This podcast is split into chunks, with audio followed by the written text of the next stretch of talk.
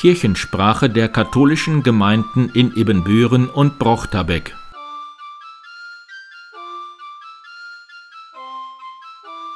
Herzlich willkommen zur 128. Episode der Kirchensprache am Dreifaltigkeitssonntag, Sonntag nach Pfingsten, den 4. Juni 2023.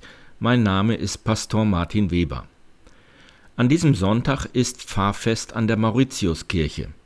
An Fronleichnam ist Pfarrfest an der Ludwigkirche, dazu gleich mehr von Erhard Kurlemann.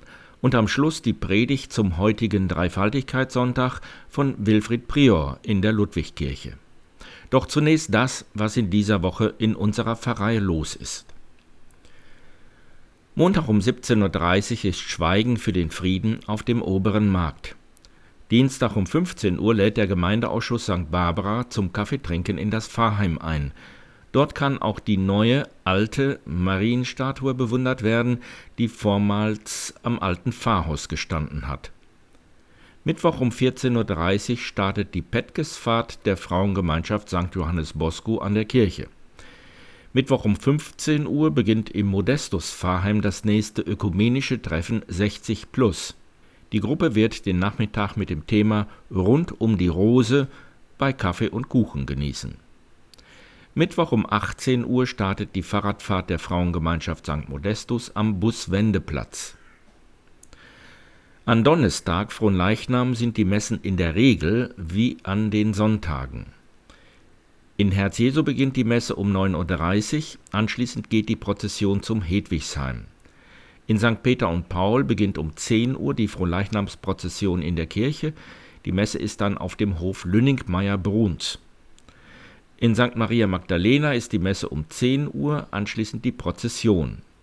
Und in St. Ludwig ist die Messe um 10 Uhr auf dem Kirchplatz, anschließend das Fahrfest. Vorabendmessen am Mittwoch gibt es um 16.30 Uhr in St. Barbara, 17 Uhr in St. Maria Magdalena, 18 Uhr in St. Marien und 18.30 Uhr in St. Mauritius. Freitag wird das neue Pfarrmagazin an die Auslieferungsstellen geliefert, von wo es weiter in die Haushalte getragen wird. Wir sind gespannt. Am nächsten Sonntag ist um 12 Uhr Familiengottesdienst in St. Michael, gestaltet von den Chören Just for Fun, dem Vokalensemble und dem ukrainischen Kinder- und Frauenchor Gloria anschließend das internationale Sommerfest. Auch das Klöncafé hat geöffnet und um 15 Uhr ist dort auch das erste Bockradener Steckenpferderennen.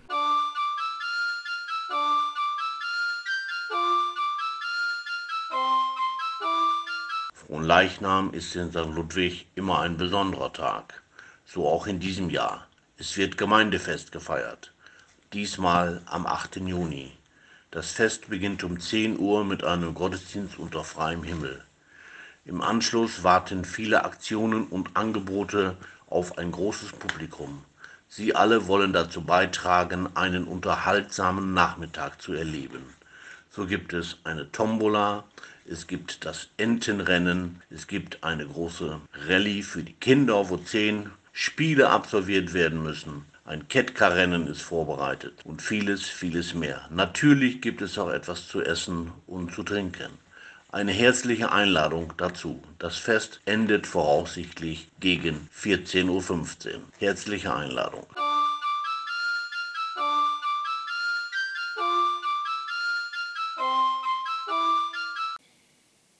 Ich mache gerade den Bootsführerschein und in meiner letzten Fahrstunde auf dem Wasser habe ich drei Männer kennengelernt, den Fahrlehrer und zwei andere Schüler. Und nach zwei Stunden Fahrt, die man so gemeinsam auf dem Boot verbringt, Fehler macht, sich gegenseitig korrigiert, ähm, Spaß hat dabei, kommt dann die obligatorische Frage nach dem Beruf.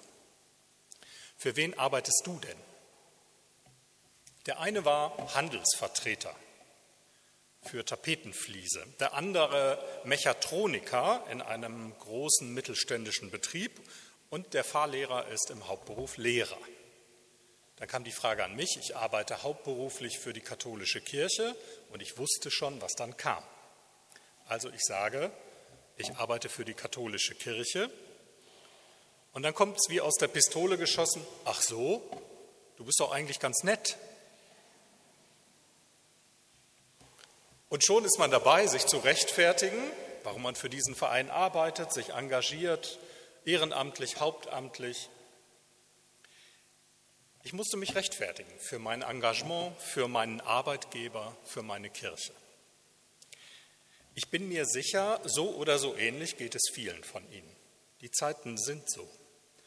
In der Familie, wenn meine Tochter fragt, im Freundeskreis, in der Nachbarschaft, auf der Arbeit, in der Freizeit. Und ich habe dann das Gefühl, ganz viele verstehen mich dabei nicht. Für mich ist es gut, an Gott zu glauben.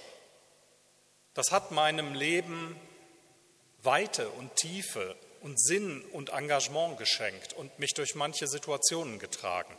Das hat mir eine Gemeinschaft geschenkt, in der ich gerne bin, auch heute Abend hier. Das hat meine Horizonte geöffnet aus dem engen Dorf bei Paderborn, aus dem ich komme. Geöffnet für mich und für andere Menschen. Es scheint für uns, ich sage das mal einfach für uns alle, es scheint für uns Kirchenleute heute so, was wir für wichtig halten, wird gleichgültig. Was wir erwarten, wird nicht geschehen. Was wir für sicher halten, wird unsicher werden. Was wir gefeiert haben, wird vergessen. Worauf wir uns verlassen haben, wird keine Hilfe mehr sein. Was uns vertraut war, wird vielen fremd und manchmal auch uns. Ich glaube, viele von uns erkennen in diesen Worten einen großen Teil der aktuellen Erfahrung mit Kirche und Gesellschaft wieder.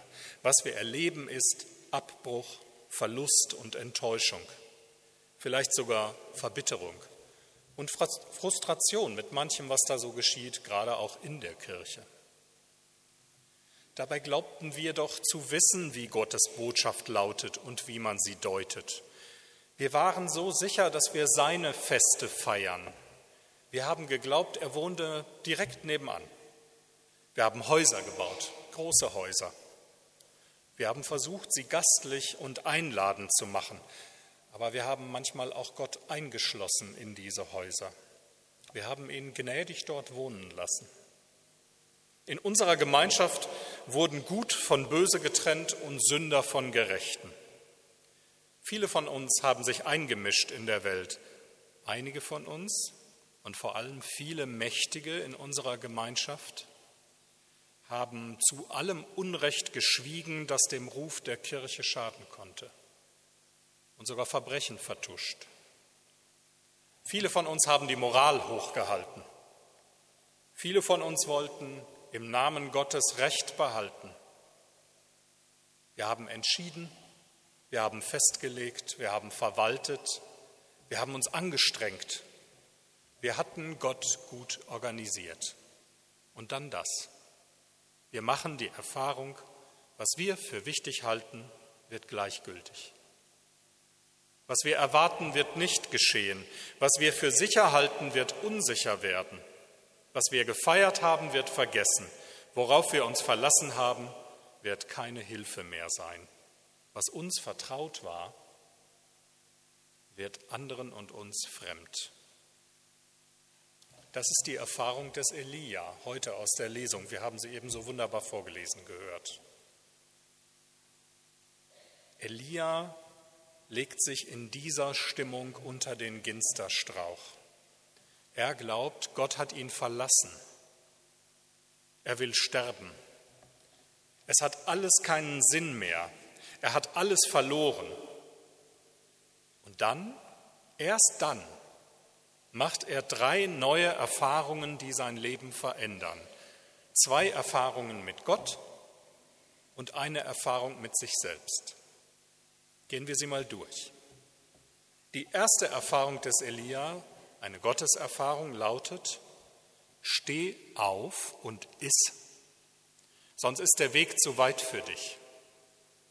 Gott lässt ihn nicht einfach klagend sterben. Er gibt Elia zu verstehen, wende dich dem Leben zu. Es ist alles da, was du brauchst. Mach die Augen auf, schlaf und iss, wach auf. Was nährt dich?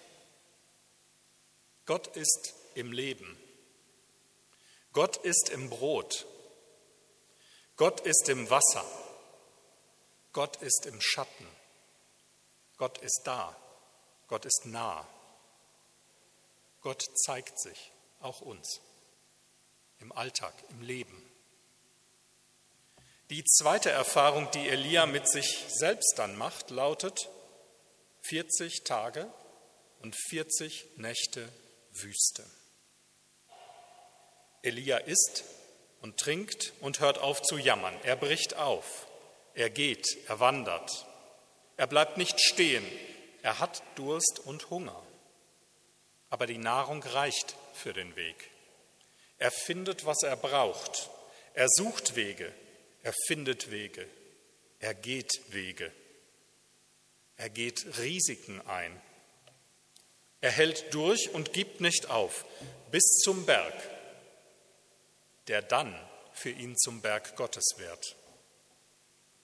Und die dritte Erfahrung, die Elia dann dort macht, ist wiederum eine Gotteserfahrung sanftes, leises Säuseln. Elia findet Gott, aber er ist nicht im Sturm, nicht im Erdbeben, nicht im Feuer, nicht dort, wo er ihn erwartet und wo wir ihn wahrscheinlich erwarten. Gott ist größer, Gott ist weiter, Gott ist mehr. Er ist näher, als Elia denkt und kleiner und überraschend. Sanftes, leises Säuseln. Elia findet Gott und er verhüllt sein Gesicht und tritt vor den Herrn. Ich glaube, die drei Erfahrungen des Elia, seine Gotteserfahrung und seine Selbsterfahrung, sind auch für uns heute aufgeschrieben. Sie meinen auch uns, je einzeln und uns als Gemeinschaft. Haltet an, steht auf, kommt wieder zu euch, nährt euch. Gott ist im Leben, Gott ist im Brot, im Wasser, Gott ist da. Gott ist nicht ausgezogen aus unseren Häusern. Er ist nicht fern von unseren Wegen. Gott zeigt sich uns und kommt in unseren Alltag. Er zeigt sich in unseren Erfahrungen und in unserer Gestalt. Dort, wo wir sind, mit den Menschen, mit denen wir leben. Und er nährt uns. Iss und trink, sonst ist der Weg zu weit für dich. Und die Selbsterfahrung Elias teilen wir auch. Wir stehen am Rand der Wüste mit unserem Glauben und unserer Gemeinschaft. Das so fruchtbare Land, das Wohlgeordnete liegt hinter uns. Und wir können nicht zurück. Wir müssen loslassen und uns radikal verändern. Das tut weh. Das ist so anstrengend. Wir kennen doch den Weg nicht. Wir haben Angst. Wir wissen doch nicht, was wir finden werden. Aber wir haben auch Hoffnung. Wir haben unsere Gemeinschaft. Wir erleben neue Freiheiten, neue Horizonte. Wir verändern uns endlich. Wir erleben erste Anfänge. Ich bin zuversichtlich, wir werden finden, was wir brauchen. Denn Gott geht mit uns und wir sind nie allein. Besonders wichtig ist aber für mich persönlich die dritte Erfahrung des Elia. Gott kommt als sanftes, leises Säuseln. Gott zeigt sich uns. Aber er zeigt sich uns anders, als wir erwarten. Nicht laut, nicht mächtig, nicht überwältigend. Er kommt leise. Manchmal merken wir es erst sehr spät. Er wohnt ja immer in unserem tiefsten Sein. Er wohnt immer im Innersten eines jeden Menschen, jedes Kindes jeder Frau und jedes Mannes. Gott gibt uns uns selbst als unseren eigenen Besitz. Er möchte uns nicht besitzen. Er möchte keine Sklaven, sondern Freunde. Er gibt uns frei. Und auch wir sollen niemanden besitzen. Gott gibt sich nicht in unseren Besitz, aber er vertraut sich uns an mit seiner ganzen Botschaft. Er ist Geheimnis. Er verweigert sich der Eindeutigkeit. Er ist nicht eindeutig, er ist dreieinig. Und das feiern wir heute. Er ist Schöpferin und begründet alles. Er ist Sohn und teilt alles. Er ist Geistkraft und Leben. Mit diesen Erfahrungen schickt Gott uns alle los in unseren Alltag. Mit diesen Erfahrungen geht er durch unsere Wüsten mit. Mit diesen Erfahrungen erwartet er uns auf den Bergen, die Gottesberge werden können. Von diesem Gott sollen wir reden, von unserem Alltag, von unserem Leben, von unseren Erfahrungen. Vielleicht keine großen Worte, sanftes, leises Säuseln. In dieser Weite sollen wir alle Menschen zu Jüngerinnen und Jüngern machen. Es geht um das Schenken, nicht um das Besitzen. Es geht um Weite, es geht um Freiheit, es geht um Leben, es geht um Liebe. Es geht um das Reich Gottes, das schon begonnen hat. Und in seinem Namen sollen wir taufen,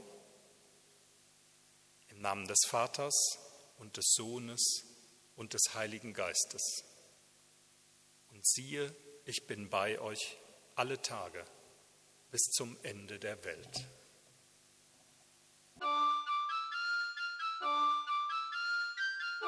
Kirchensprache der katholischen Gemeinden in Ebenbüren und Brochterbeck